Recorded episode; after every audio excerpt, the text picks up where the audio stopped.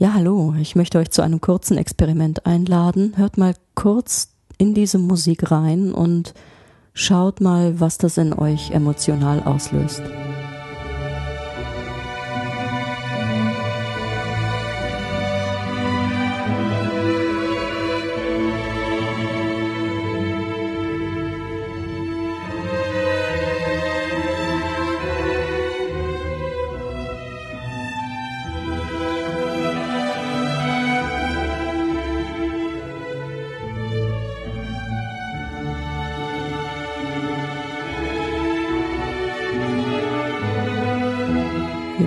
Die Augen schließen, wenn ihr nicht durch die Gegend laufen müsst oder Auto fahrt. Und vielleicht sind in euch ähm, Emotionen hochgekommen. Dann überlegt mal genau, was ist eigentlich passiert. Hat euch die Musik gleichgültig gelassen? Ähm, findet ihr sie wunderschön, melancholisch? Findet ihr sie aversiv? Ähm, habt ihr dazu negative Erinnerungen? Oder fühlt ihr euch sogar an eine ganz bestimmte Situation erinnert? Ich fühle mich beispielsweise bei Bach immer an einen Clinch mit meinem Vater erinnert, der Duran Duran in den 80er Jahren total scheiße fand und als Musiker mich eigentlich für andere Dinge begeistern wollte. Und ich habe mich nur für Bach interessiert, um es ihm zu zeigen, dass ich auch klassisch kann, wenn ich will. Ja, herzlich willkommen zu Indiaka Punk, dem Psychologie-Podcast, 14. Folge. Heute geht es um die Filterbubble in unserem Hirn.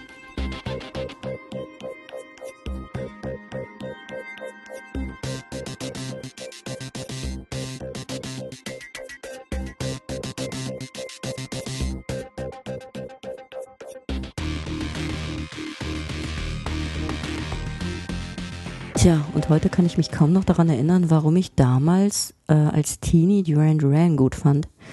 Bach finde ich immer noch gut und ja, die Filterbubble. Darum soll es heute gehen. Ähm, ist eigentlich ein äh, interessantes Modell, dass die Suchergebnisse auf den diversesten Suchmaschinen algorithmisch so gesteuert werden, dass sie probieren, passgenaue Suchergebnisse für die Suchenden zu präsentieren. Ist eigentlich ein wunderschönes System. Viele merken das überhaupt gar nicht. Ähm, oder es sei denn, sie suchen ganz verzweifelt nach einer bestimmten Sache und merken dann plötzlich, dass die Bannerwerbung auf sämtlichen Seiten ähm, ihnen ähm, Dinge präsentiert, die zu den vorhergehenden Suchergebnissen auch sehr gut passen.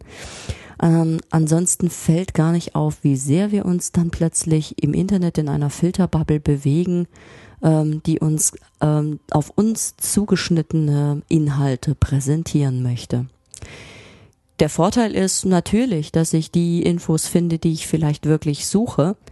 Der Nachteil, der viel diskutierte ist, und das finde ich ist auch ein gutes Modell für unser Gehirn, ähm, dass wir Andersartigkeit, andere Meinungen, anderen Content, andere Dinge, Vielfalt dann letztlich vermissen. Und obwohl das Internet so wahnsinnig viel zu bieten hat, immer wieder Katzenbilder sehen oder was weiß ich, was wir suchen oder toll finden oder mit unseren eigenen Meinungen immer und immer wieder repetitiv konfrontiert werden aber die Vielfalt plötzlich weg ist. Und ähm, ja, das kann natürlich dazu führen, dass wir wiederum ganz schön eingeschlossen sind in einem Bunker ohne Erfahrungen und in unseren Systemen auch äh, ein Stück weit gefangen bleiben. Und das könnte uns daran hindern, über den Tellerrand zu blicken, obwohl das Internet so viel mehr Möglichkeiten bietet. Dieses Bild äh, möchte ich ganz gerne äh, auf unser Gehirn übertragen wie auch die Filterbubble an sich äh, immer wieder auch zu Fehlern führt oder auch äh, dann merken wir, dass es überhaupt eine gibt. Ähm, so ähm, neigt auch unser Gehirn dazu, Wahrnehmung ähm, zu verzerren und uns auch ähm, auf Irrwege leitet und ähm, dadurch auch ähm, zu Problemen führen kann. Mir ist das jetzt neulich aufgefallen. Spotify hat mir meinen Jahresrückblick äh, geschickt und äh, die Spotify-User unter euch äh, werden es vielleicht mitbekommen haben. Da, mir wurde eine eigens für mich erstellte Playliste aus meinen, äh, aus meinen eigenen favorisierten Titeln im letzten Jahr zusammengestellt. Und zwar sollte diese neue Playlist mir neue Möglichkeiten ähm, bringen, Musik kennenzulernen, die ich noch nicht bis dato gehört hatte, die aber äh, zu meinem bisherigen Musikgeschmack äh, angeblich passen soll. Und ich bin erstaunt, wie wenig äh, toll ich diese Playlist finde. Und anscheinend scheint es keinen guten Algorithmus für Musikgeschmack zu geben. Das finde ich erstaunlich und auch ähm, interessant, dass da noch, noch so, so viele Fehler ähm, sich einschleichen. Inhaltlich möchte ich heute einen kleinen Rundumschlag machen über unsere Wahrnehmung, vor allem auch unsere soziale Wahrnehmung sowie unser Selbstbild und unser Selbstmodell und darüber weitergehen zu am Ende auch zu konkreten Tipps. Was zieht man daraus für Schlüsse? Was kann man da auch für seinen eigenen Alltag ähm, herausziehen? Mm, ja, was hatte das überhaupt jetzt mit Bach und der Musik auf sich? Ähm, interessant ist bei der Wahrnehmung, dass ähm, keine zwei Menschen ein identisches Erleben haben von ein und derselben Situation. Denn die Wahrnehmung ist nicht nur von den situativen Gegebenheiten abhängig oder auch vom Wahrnehmungsapparat, dem Gehirn, sondern natürlich auch von dem, was dort gespeichert ist. Und da sind Lebenserfahrungen eines gesamten Lebens gespeichert. Und diese Lebenserfahrungen haben, wie alle Inhalte, die ich beispielsweise auf Facebook hinterlegt habe, ähm, eine Geschichte hinterlassen in meinem Gehirn. Und diese Geschichte führt auch in unserem Hirn zur Bildung einer bestimmten äh, Filterbubble. Und das beginnt im Babyalter, wenn ich anfange zu lernen, wer ich bin und was ich fühle und äh, mich weiterentwickle im Teenageralter, meinen äh, Musikgeschmäckern äh, nachgehe und die noch dreimal verändere oder die Eltern doof finde und dann irgendwie ein Ich-Konzept entwickle, ein Selbstmodell, das sehr, sehr stark emotional gefärbt ist, bis ich dann irgendwann im Erwachsenenalter weitermache. Und in jeder Sekunde meines Lebens äh, sammle ich Erfahrungen, die ähm, jede weitere Erfahrung prägen. Und meine Filterbubble prägt sich auch immer weiter, entwickelt sich quasi ein Leben lang. Und das bedeutet, dass 20 Menschen in einem Seminarraum 20 unterschiedliche Eindrücke eines äh, ein und desselben Seminars haben.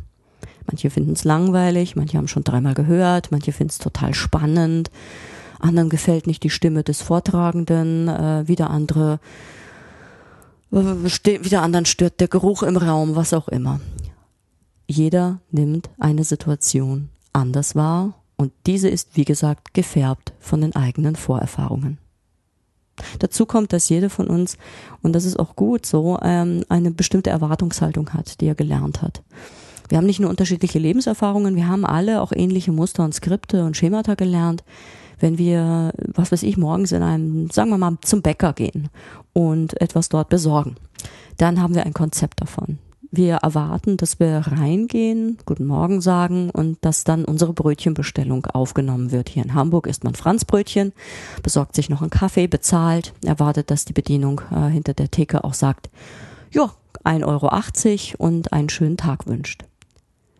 Wir wären total verstört, wenn wir zum Bäcker reinkommen würden und der Mensch hinter dem Tresen ähm, uns nicht mal ansprechen würde oder von uns 50 Euro verlangt oder uns äh, unsittliche Angebote unterbreitet.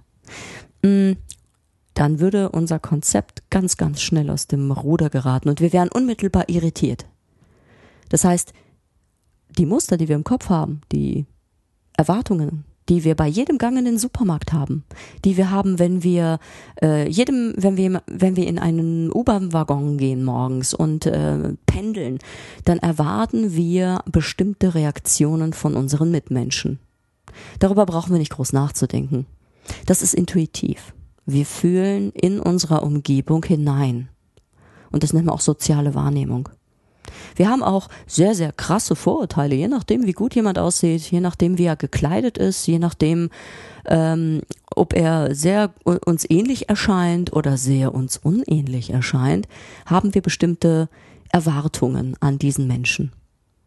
Und das sorgt dafür, dass wir entweder eher ablehnend reagieren oder ängstlich oder ein bestimmtes Programm abrufen, das fast wie automatisch bestimmte Höflichkeitsfloskeln zum Beispiel beinhaltet oder bestimmte Vorsichtsmaßnahmen, wenn uns etwas unheimlich erscheint. Das heißt, unsere soziale Wahrnehmung ist eigentlich eine super gute Filterbubble, die uns sagt, wie wir äh, zu funktionieren haben und die entsprechenden Skripte und Programme abruft, je nach Kontext. Wenn wir privat beispielsweise, nehmen wir uns mal eine andere Situation vor, Privatparty, zum, beim, das erste Mal bei jemandem in der Wohnung, ähm, je nachdem, welchen Lebenskontext ich habe oder welchen Hintergrund ich habe, werde ich auch eine Wohnung ganz anders wahrnehmen. Ähm, wenn ich in eine neue Wohnung komme, dann interessiere ich mich sehr für die Wohnung. Ich finde, eine Wohnung eines Menschen ist wie ein aufgeschlagenes Buch. Es ist, es zeigt einem, was diesem Menschen wichtig ist. Ich gehe da auch sehr, glaube ich, mit einem psychologischen Blick ran. Mich, mich interessiert das, was die Wohnung ausdrückt. Das ist erstmal ein emotionaler Teil. Das ist aber auch, dass ich mit äh, meiner Wahrnehmung umherschweife und einfach gucke, was hat derjenige für einen Geschmack, welche Bilder hängen an der Wand. Ähm, ich glaube, ich rede nicht mehr weiter, sonst werde ich überhaupt nirgendwo mehr eingeladen. Ähm, das ist ja auch noch ein gängiges Klischee, das ich gerade bediene, ähm, das mir häufig begegnet als Psychologin. Da fühlen sich ja manche gleich durchschaut oder irgendwie psychologisch ähm, durchleuchtet. Jemand, der technikaffin ist, wird wahrscheinlich vielleicht eher die ganzen technischen Dinge im Augenschein nehmen, wenn er sich in einer neuen Wohnung befindet, je nach Interessengebiet, also je nach unseren Motivationen, je nachdem, ähm, was mir wichtig ist. Das wird in den Fokus der Wahrnehmung gerückt.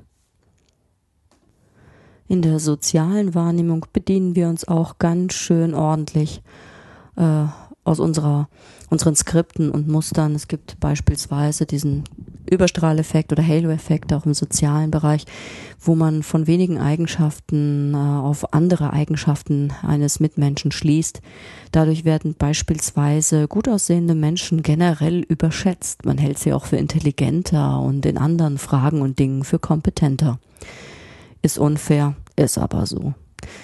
Genauso, wenn uns äh, ein herausstechendes Merkmal als ausgesprochen unsympathisch erscheint, werden wir den Zeitgenossen insgesamt negativer einschätzen, als er es verdient hat. Wir selber neigen generell auch zu dramatischen Selbstüberschätzungen. Dabei sind wir alle nur zurückgeworfen auf unsere Sinnesorgane. Vieles, was wir nicht wahrnehmen können, ähm, wird ähm, gar nicht erst in, in unser Gehirn gelangen. Und ähm, beispielsweise im Vergleich, im sozialen Vergleich denken wir immer, wir können alles besser. Wir halten uns für überdurchschnittlich intelligent oder für überdurchschnittlich gute Autofahrer. Wir schätzen uns immer leicht besser ein als den Durchschnitt. Äh, kann nicht sein. Es müssen genügend Leute existieren, die schlechter sind als der Durchschnitt oder nur durchschnittlich. Ähm, diese dramatische Selbstüberschätzung sorgt dafür, dass wir konsequent Fehler begehen, die aber anscheinend für unser Selbstkonzept ganz schön relevant sind. Wir halten uns beispielsweise überwiegend auch für, so, für rationale Wesen, die ihrem Intellekt folgen. Deswegen ist es ja oft so dramatisch für Menschen, die dann plötzlich merken, dass sie ihre Ängste nicht mehr im Griff haben. Wenn jemand zum Beispiel unter plötzlich auftretenden Panikattacken leidet da, erst wenn solche Ausnahmesituationen passieren und jemand beispielsweise unter einer Angststörung leidet, merkt man plötzlich, dass ähm, unser Verstand nicht handlungsleitend ist. Unser Gehirn besteht aus tausend Systemen und äh, wirklich handlungsleitend sind unsere Gefühle. Unsere Erinnerungen sind auch oft gekoppelt an Emotionen. Dinge, die äh, uns wichtig sind, lösen starke Gefühle aus. Dinge, die uns äh, unheimlich sind, lösen starke Gefühle aus. Und äh, wir können von einer Angst, äh, von deren, von dessen Irrationalität beispielsweise noch so überzeugt sein. Wenn die Angst massiv ist, werden wir der Angst, entsprechend der Angst handeln.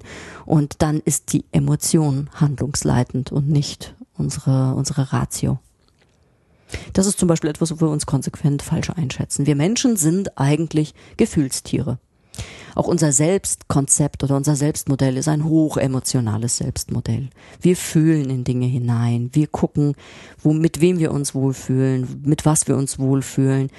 Und ähm, da entscheidet wenig äh, unser Intellekt. Wir machen vieles intuitiv, wir spüren in vieles hinein. Und anders als in beispielsweise jetzt Facebook sind äh, unsere Profile auch nicht mehr zu löschen. Die, die bleiben natürlich auch bestehen, aber auf eine andere Art und Weise. Während in der digitalen Welt Dinge so abgespeichert sind und in der Regel relativ unverändert so bestehen bleiben, äh, sind unsere Erinnerungen äh, keine Pla Plattenspeicher, die wir in irgendeiner Form festgeschrieben haben. Unsere Erinnerungen sind bei jedem Neuabruf einer konkreten Erinnerung manipulierbar. Das heißt, sie werden beim Abruf nochmal neu enkodiert und anders abgespeichert.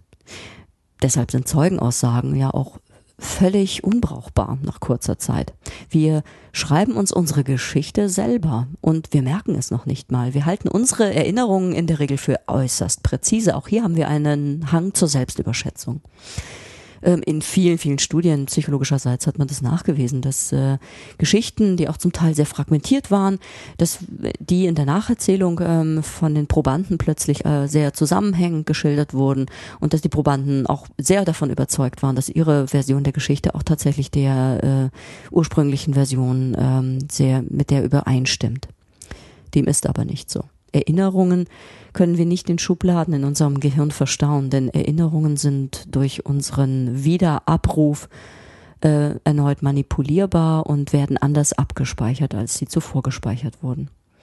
Somit ist unser ges gesamtes Gehirn permanent Prozessen unterworfen, die es, die auch die Inhalte permanent verändern. Und das ist natürlich auch ein Nachteil für uns, wenn wir beispielsweise aufgrund von negativen Lebensumständen beispielsweise sehr, sehr ähm, mm, schlecht uns fühlen, viele negative Gedanken haben, kann das unsere Weltsicht ebenfalls mit einem gewissen Überstrahleffekt belegen. Und wir neigen dazu, viel, die Welt viel schwärzer zu sehen, als sie es verdient hat. Hier können sich fatale Teufelskreise bilden, denn wie gesagt, handlungsleitend sind unsere Gefühle. Wenn wir das Gefühl haben, Handeln lohnt sich nicht oder äh, die Zukunft ist schlecht und nicht gut, dann wird es auch äh, unsere zukünftigen Handlungen beeinflussen. Das ist wichtig, wenn man bestimmte Ziele erreichen will. Da kommen wir gleich zu den Tipps noch dazu. Mm, da wir hochgradig emotionale Wesen sind, ist es für uns wichtig, in Kontakt mit anderen Menschen zu kommen.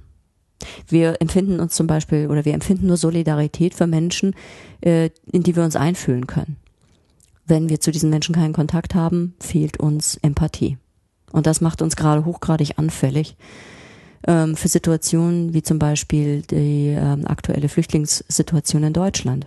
Hochaktuelles Beispiel. Mein erster Kontakt mit einem Flüchtling aus Syrien war ein beruflicher Kontakt.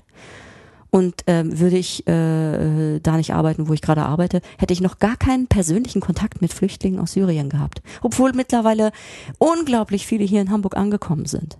Ich lebe in meinem Paralleluniversum. Räumlich sind wir gar nicht weit auseinander, aber ich kriege überhaupt nichts von diesem Schicksal dieser Menschen mit. Und wenn ich nichts von denen mitbekomme, dann kann ich nicht mitfühlen.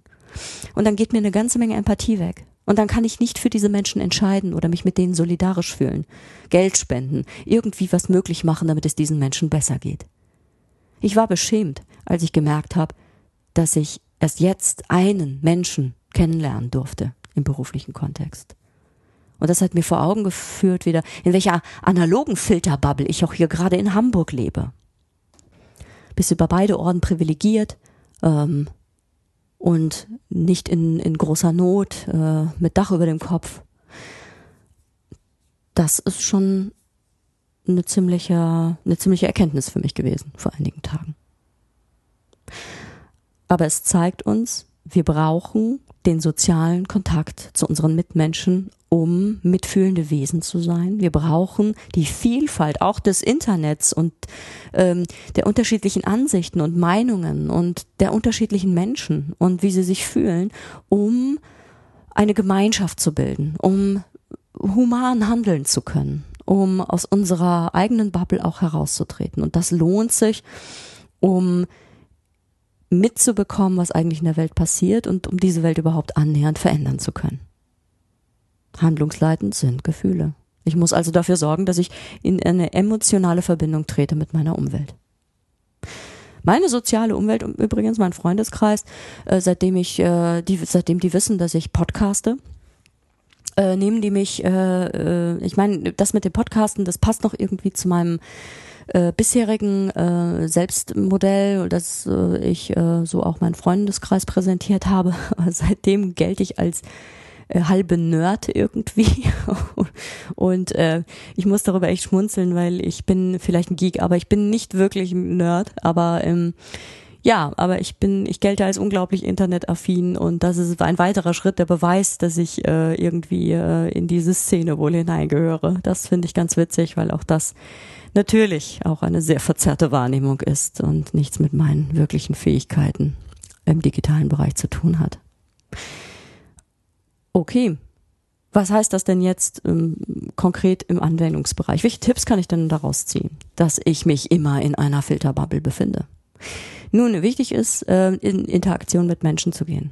Und ähm, ich habe mir vorgenommen, aus meiner analogen Filterbubble hier in Hamburg etwas herauszutreten und mal wirklich mal ein bisschen über den Tellerrand zu gucken und zu schauen, Moment mal, wo lebe ich denn hier wieder äh, total in meiner Parallelwelt umgeben mit meinem Akademiker-Freundeskreis und äh, gepemperten Menschen und ähm, irgendwie nicht mitzubekommen, was noch hier an Leben passiert.